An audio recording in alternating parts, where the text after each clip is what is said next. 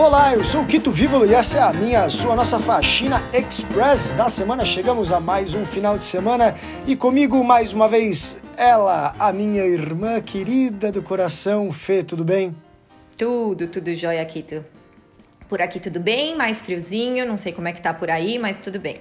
Show. Bom, chegamos na metade do ano, estamos em julho, como dizem algumas pessoas no WhatsApp. Última vez que um primeiro tempo acabou tão assustador, estava 5 a 0 para a Alemanha, não é verdade? É, pois é. Bom, vamos então às nossas notícias. Fê, pode começar lendo a primeira? Sim, sim, vamos embora, vamos embora. O mês de julho terá vários fenômenos no céu que incluem chuva de estrelas cadentes e um eclipse penumbral neste domingo.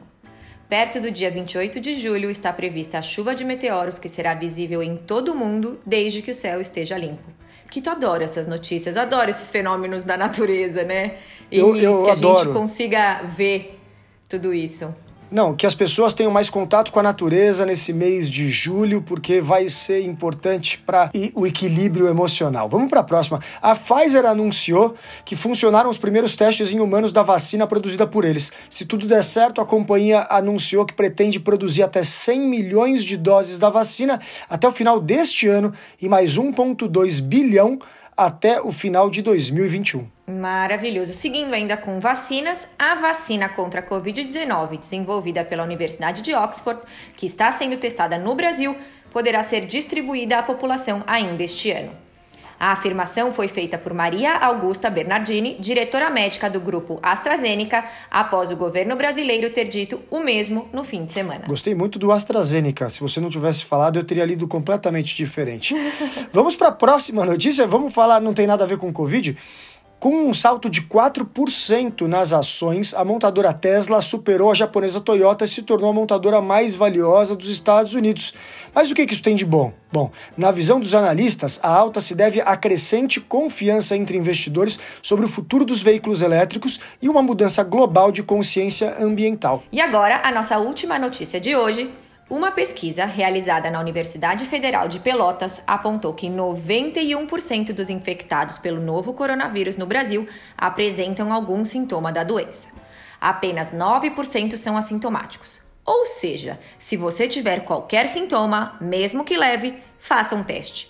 Ainda segundo essa pesquisa, os testes rápidos têm quase zero chance de falso positivo e 15% de chance de falso negativo em casos geralmente considerados com sintomas leves ou assintomáticos. Ou seja, o mantra da OMS continua teste, teste, teste, cada vez testes mais acessíveis até em farmácia.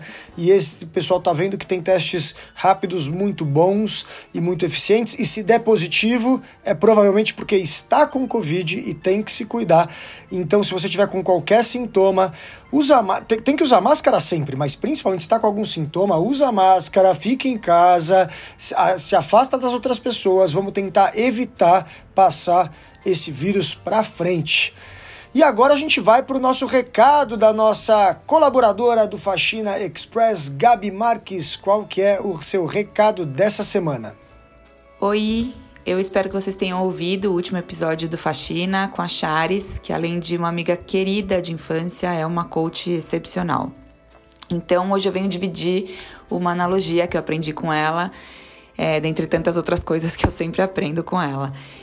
E é o seguinte, a Shari sempre me fala que a zona de conforto, em tese, ela não é tão confortável assim, né? Porque quando você tá vivendo nessa zona de conforto e você sabe que essa não é a vida que você realmente quer, existe um desconforto velado aí, que pode ser um vazio, uma inquietude, uma angústia.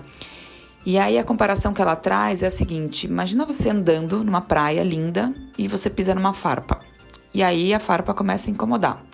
Você vai pisando, andando, beleza, e não é, mas não é algo que te faz parar. Você anda um pouco mais devagar, dá uma cambaleada, mas você anda. E aí ela diz que a gente tem que agradecer muito quando a farpa realmente inflama, porque essa é a hora que a vida faz a gente parar de seguir andando daquela maneira com dor e faz a gente sentar e tirar a farpa. Então, se a gente anda com a farpa, a gente acaba andando bem mais devagar. Pode ser que a farpa impeça a gente de correr, de olhar, de desfrutar aquela paisagem linda. Isso tudo porque o foco tá na dor, tá no incômodo. Mas quando a gente chega naquele limite, é, a gente é obrigado a parar e tirar a farpa. E tirar a farpa dói. é difícil, é, mas quando você consegue seguir com o pé sem a farpa, você percebe que tudo é melhor. Você percebe que você pode correr, que você pode andar, pular, entrar no mar, olhar para a praia. Então, basicamente, os desconfortos eles estão aí o tempo todo, né? E eles estão aí para mostrar alguma coisa, para ensinar alguma coisa. E aí, acho que as pessoas, a maioria, eu diria, é, acaba deixando a farpa inflamar muito, né? Para só então depois tirar. E tudo bem, isso é um processo de cada um. Mas eu acho realmente que a gente não foi feito para viver 100% no conforto, né? Eu acho que essas, esses desconfortos eles são parte da jornada, da nossa evolução. Se a gente não, não tem nada para evoluir, para aprender, não tem muito por que seguir, né? Seria quase como se seu trabalho aqui já tivesse concluído. E aí, falando assim, por qualquer religião, quando a gente conclui o trabalho, quando a evolução acaba, a gente já pode ir embora. Então, na real, a gente precisa agradecer muito e entender o que fazer com esses desconfortos quando eles aparecem. E é isso, mais uma das infinitas lições que eu aprendo com essa amiga querida. E ouçam o papo com ela aqui no Faxina, eu tenho certeza que vocês vão amar. Boa sexta. É isso, a Gabi sendo diretamente impactada pela nós, pelo nosso último episódio com a Chares, ela que inclusive indicou a Chares para estar com a gente. E pessoal, vamos tentar sempre manter o nosso equilíbrio, vamos buscar sempre é, o nosso melhor, porque afinal de contas, se tem uma coisa que a gente não consegue mudar, é o que está acontecendo aí no mundo, o que a gente pode mudar é o que está acontecendo muitas vezes na nossa vida, depende de como a gente encara as coisas que a gente enfrenta na nossa vida. Certo, Fê? Certíssimo, certíssimo. Vamos ver as coisas pelo lado bom, né? Vamos aproveitar o fim de semana. Tem muita gente que diz que diz que os dias são todos iguais, mas tem bastante gente trabalhando e que pode curtir o fim de semana, o sábado e domingo, aproveitar para relaxar um e pouco. E como eu disse a Gabi, se tem alguma coisa que está te atrasando, se tem alguma coisa que está te atrapalhando, para, olha, às vezes é dolorido, mas a gente tem que resolver os nossos problemas para poder seguir em frente e ir mais longe apreciando a linda vista, como a, lista, a vista da praia que ela falou.